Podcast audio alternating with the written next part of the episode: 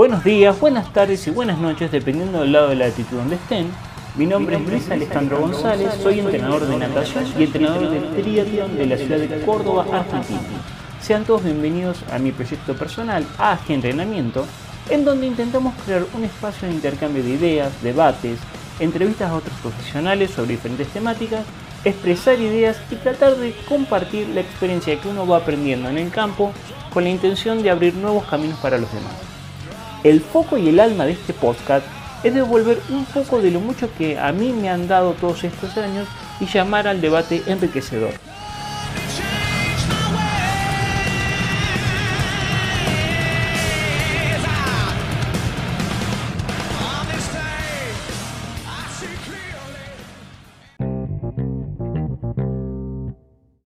Buenos días, ¿cómo están todos? Bien, en este capítulo vamos a intentar eh, responder algunas preguntas generales de las bastantes preguntas que me llegaron con respecto a los dos capítulos que sacamos de la serie con cambio de ritmo y cómo se podrían aplicar. Em, y decidí tomar este podcast como si fuera una clase ah, o una especie de, de debate entre entrenadores y tomé las tres preguntas como más generales que se fueron repitiendo para poder ir dándole, dándole forma a algunas ideas y tratar de ir respondiendo algunas preguntas. Em, acá tomé una pregunta que la armé en función a varias preguntas que trataban sobre lo mismo, que decían, recordemos que lo que yo les planteé como cambios de ritmo era una fase de alta intensidad con una fase de descanso y eso se repetía varias veces. Entonces, pero dentro de un trabajo continuo, o sea, no era un sistema de repeticiones o un sistema de intervalos, era un trabajo continuo. Había el otro día una entrevista que le hicieron a, mi jefe técnico, el profesor Sosa, y él plantea muy, en forma muy sencilla algo muy, muy simple Dice, existen solamente dos métodos del entrenamiento, no existe otra cosa. A partir de ahí se generan todas las combinaciones, o el método continuo o el método fraccionado. Yo a eso le agregaría el método intervalado, que para mi forma de trabajar funciona en mi cabeza, que es un método continuo, obviamente que comienza y tiene un final, y en el medio pueden ocurrir varias cosas, pero no el trabajo nunca se, se detiene. Y el método fraccionado puede ser o un método a repeticiones, donde hay una pausa suficientemente recuperadora, o un método de intervalos, donde la pausa no es completamente recuperadora. Lo cual es discutible si la pausa en el método de repeticiones llega a ser recuperadora o no. Dependiendo qué variable dependiente tomemos como, como estable objetivo a buscar. Entonces, em, el trabajo de cambios de ritmo se encuentra dentro de un trabajo continuo con cambios de velocidad dentro de ese mismo trabajo. Entonces, la pregunta era, ¿las fases de cambio de ritmo siempre trabaja, el trabajo intenso es menor a la fase de descanso? Eh, no, no, no es así. Pasa que todavía no expliqué algunos ejemplos de trabajos donde la relación pausa-trabajo ya está desequilibrada. ¿Cuándo decimos que una relación de trabajo en el entrenamiento de, la fase de trabajo y la fase de pausa está equilibrada? Cuando la relación es 1 a 1, no. Cuando la fase de trabajo es intensa, pero en la fase de recuperación me permite recuperarme para encarar la siguiente fase de trabajo.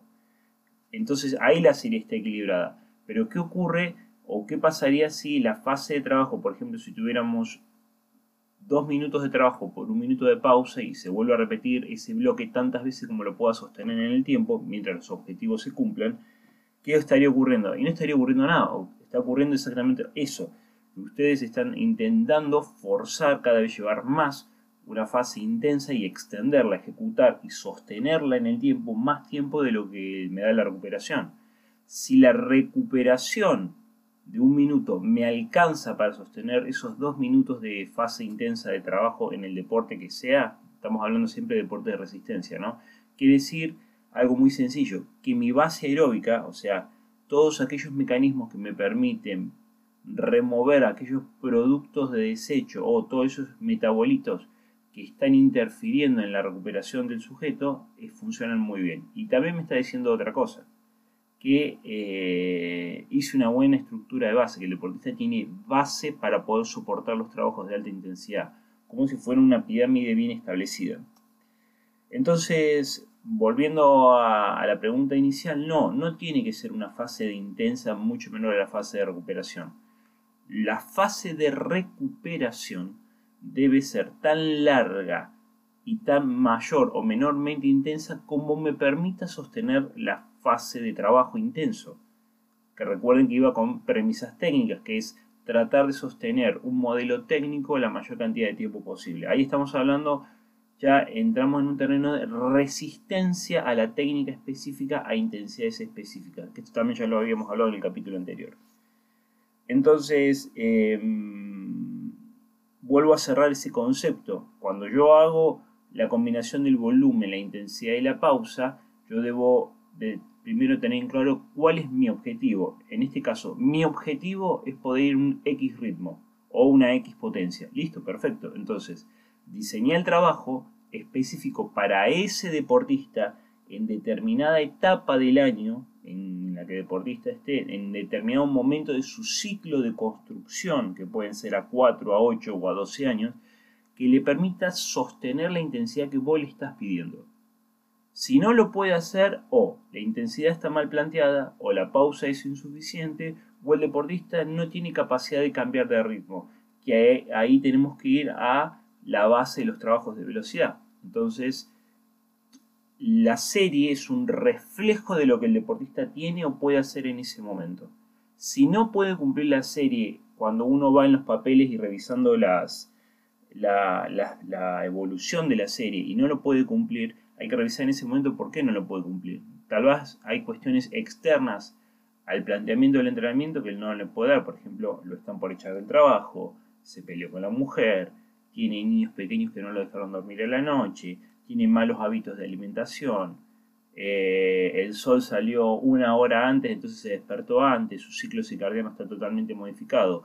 Hay tantos factores que a veces escapan al control del entrenador que también afectan a la práctica de la serie. Entonces, todas esas cuestiones tiene que estar el entrenador preparado para poder analizarlas y con eso poder hacer un ajuste lo más deseado posible. Eh, otra pregunta que venía a colación de esto, que yo no la anoté acá, pero va real. ¿Qué pasa si ese día la serie no me sale? Y si ese día la serie no te sale, no pasa nada. Simplemente la serie no te sale.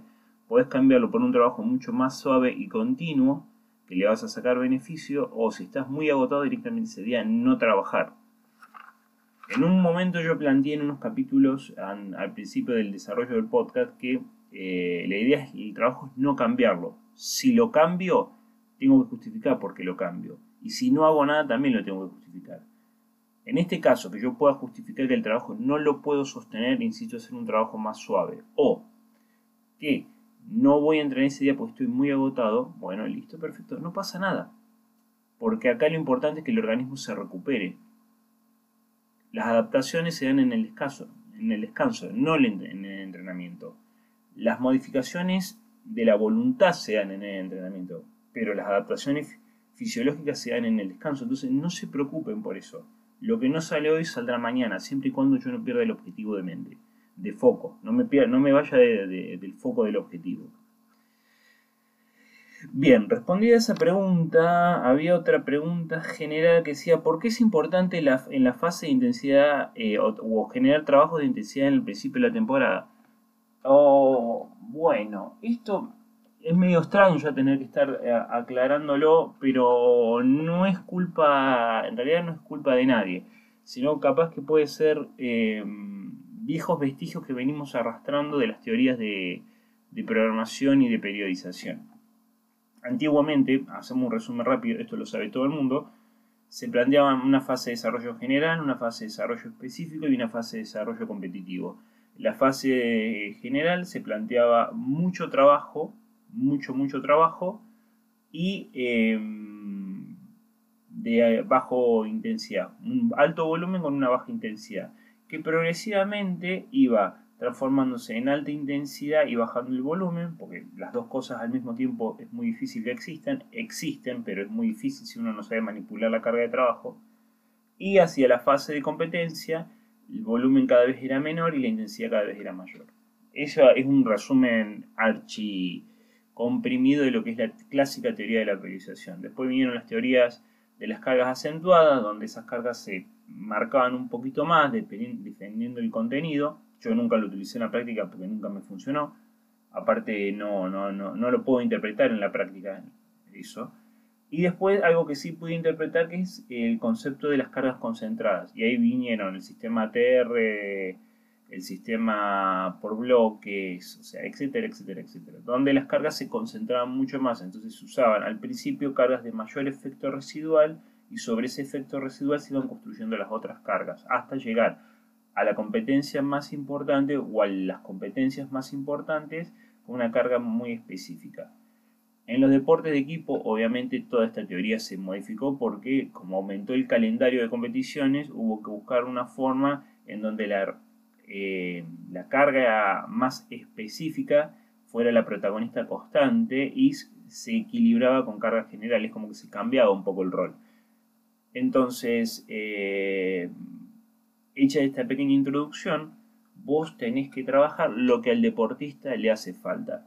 Eh, hace poco en una especialización con el profesor Sola decía, si yo veo en el ciclismo que el FTP de mi deportista ya está muy alto, no tiene sentido que comience con trabajos eh, más suaves. No, voy directamente al hueso y trabajo sobre trabajos de FTP intensos que me permitan después ir a intensidades mayores al principio de la temporada.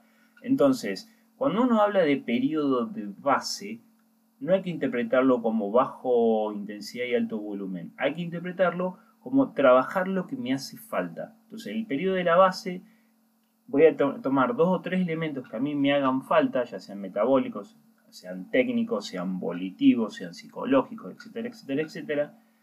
Y sobre eso voy a trabajar, me voy a fortalecer. Luego, en una etapa específica, eso con esas nuevas valencias fortalecidas, voy a incorporarlas al sistema específico de entrenamiento y voy a tratar de aplicarlas constantemente a situaciones de competencia. Y en la etapa competitiva, donde cierro con una fecha, estamos hablando de deporte de resistencia, ¿no? Donde eh, las competencias están un poquito más separadas. En la etapa competitiva voy a intentar que sea el colofón, que se cierre la competencia, donde el entrenador va a observar que todo lo que trabajó en ese ciclo esté puesto a cabo, que se esté realizando. Entonces, repito, en, el periodo general, como en todos los otros periodos, pero en el periodo general o de construcción o de fase 1 o de acumulación o como ustedes prefieran llamarlo y les quede más cómodo, se trabaja lo que se haga falta. Por ejemplo, si tenemos un deportista que no puede realizar cambios de ritmo porque no tiene la velocidad de las piernas para poder realizarlo o no pueden hacer esos cambios de ritmo nadando, ¿qué tengo que hacer? Trabajar la velocidad. Entonces, entramos en algo que se llama teoría, eh, el otro día lo hablamos con mi jefe técnico también, teoría de los desequilibrios de ritmo. Em, ¿qué, significa? Que cada ciclo va a reflejar o va a trabajar lo que me haga falta. Yo puedo comenzar trabajando un ciclo de fondo porque mi capacidad de fondo es muy mala, o sea, el fondo físico que tengo, el fondo aeróbico que tengo es muy malo, y ir haciendo algunas trabajos mechados con trabajos de velocidad y con trabajos de potencia, y en el siguiente ciclo comenzar alargando el ciclo con trabajos de potencia, trabajarlo como si fuera, vamos a suponer, un velocista o un corredor de 1500, de 800 y de 400, y después ir sosteniendo los trabajos aeróbicos. Entonces voy equilibrando en función a cómo yo deseo que sea mi sistema táctico para correr la prueba, cómo debo entrenar.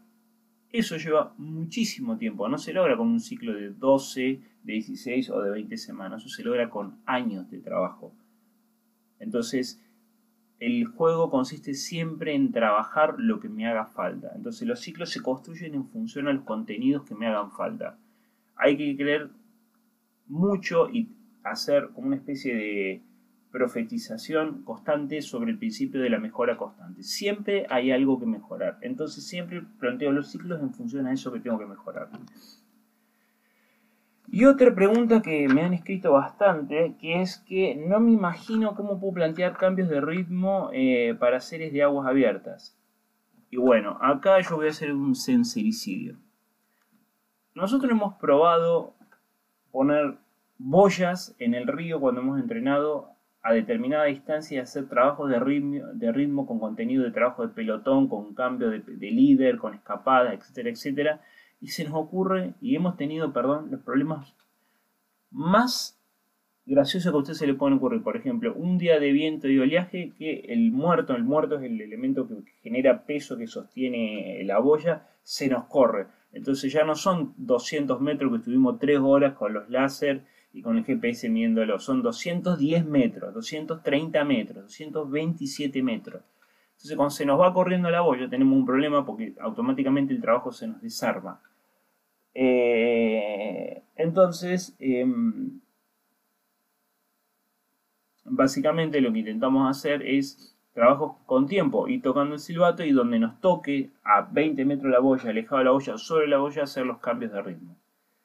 Eh, esa es una solución muy sencilla. En la pileta, bueno, en la pileta, esto yo ya lo planteo en el capítulo siguiente de los trabajos de cambio de ritmo, eh, lo que te como tenés eh, una distancia fija, si es una pileta de 25 o de 50 metros, directamente lo que te conviene es hacer un trabajo continuo, continuo, pero desde la distancia. Contrario a todo lo que yo vengo diciendo, que los trabajos con cambio de ritmo yo los planteo por tiempo, porque te sirven para sacar un poco, romper un poco el esquema de la cabeza de los deportistas. Pero vos, por ejemplo, podés hacer series de 50 fuerte por 150 suave. Y eso lo repito, no sé, 10 veces, vamos a suponer. Ahí tenés 10 de 200, tenés 2000 metros de trabajo de cambio de ritmo sin parar. Bueno, donde va a haber una fase de 50 metros a alta intensidad por 150 metros de trabajo de recuperación que también tiene que tener premisa técnica ese trabajo de recuperación. No quiero entrar mucho en detalle para no aburrirlos ahí. Pero... Em, y después puedo realizar trabajos de 75 fuerte por 125 suave. Y después puedo realizar trabajos de 100 fuerte por 100 suave. Hasta que va a llegar un momento, ya es muy difícil sostener 150 metros. Ya sostener 100 metros fuertes por 100 metros suaves es difícil yo no lo haría más extenso a 75 metros y cuando logro hacer 75 metros en vez de hacer de 10 me voy a 12 repeticiones, después me voy a 15, después a 16 hasta llegar a 20. Cuando logro las 20 vuelvo a ir hacia atrás, si no, no lo extiendo, dependiendo del objetivo que voy buscando.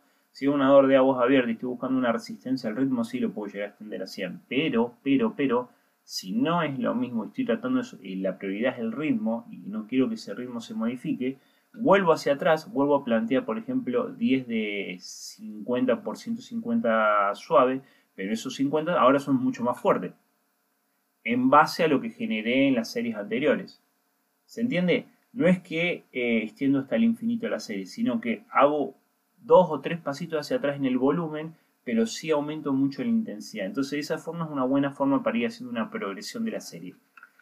Eh, bueno, pero espero haber resuelto las, en general las preguntas que más me han hecho. Em, es muy importante tener en cuenta, y, quiero cerrar este, este coloquio de preguntas y respuestas de esta forma, que la prioridad la tiene el objetivo que el entrenador y el deportista están buscando. Entonces construyan las series, cualquiera que sea, en función a esos objetivos. No modifiquen la serie de tal forma que termine siendo una serie completamente diferente y genere objetivos completamente diferentes a los que se habían planteado eh, normalmente. Porque otra pregunta que me decían era, ¿por qué eh, preferís las series más cuadradas? Cuadradas eran en el sentido de que 2x1 o 3x2 o 4x3, etcétera, etcétera, a series donde puede ser 1x2, después 2x2, 3x3. Sí, esas series existen y a mí me gustan, esas series que no son tan cuadradas. lo que pasa es que una serie cuadrada es mucho más fácil de controlar. La serie, acuérdense que tiene que cumplir, es medio como el método científico, tiene que cumplir con una serie de, requisitos, perdón, como los métodos de evaluación. Se tiene que poder repetir en el tiempo, se tiene que poder ser controlado y puede ser mensurado. Bueno, las series cuadradas cumplen con eh, todos estos requisitos. Se puede repetir varias veces en el tiempo, se pueden eh, comparar con otras series y pueden ser eh, cuantificadas y llevadas a tablas, etcétera, etcétera, etcétera. Entonces, siempre la serie tiene que poder ser controlada. Si la serie no puede ser controlada por más bonita que sea, no tiene sentido, porque es una, simplemente es una serie que genera eh, un estado de eh, novedad. Nosotros le decimos estado de novedad en el entrenamiento, pero nada más. Pero no es una serie que puede ser comparada, porque necesita ser comparada con la misma serie en el momento evolutivo de los deportistas constantemente para saber si el proceso de entrenamiento va por buen o por mal camino. Bueno, no quiero aburrirlos más, espero haber respondido lo más claro y preciso posible y nos estamos viendo en el próximo capítulo donde ya vamos a ver la tercera parte series de con cambio de ritmo, pero ya más variadas y más tirando a mayor fase de intensidad que fase de recuperación. Nos vemos en la próxima.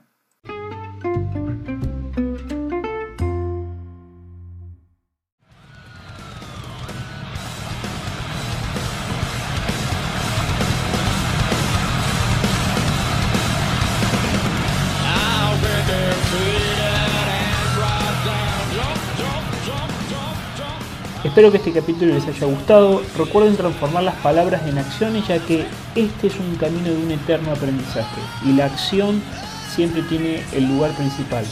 Si te gustó esta información, date una vuelta por nuestro sitio web AG Entrenamiento, en donde vas a poder encontrar un montón de información como esta, artículos, videos, entrevistas a otros profesionales y espacios de debate abierto, que eso es muy enriquecedor.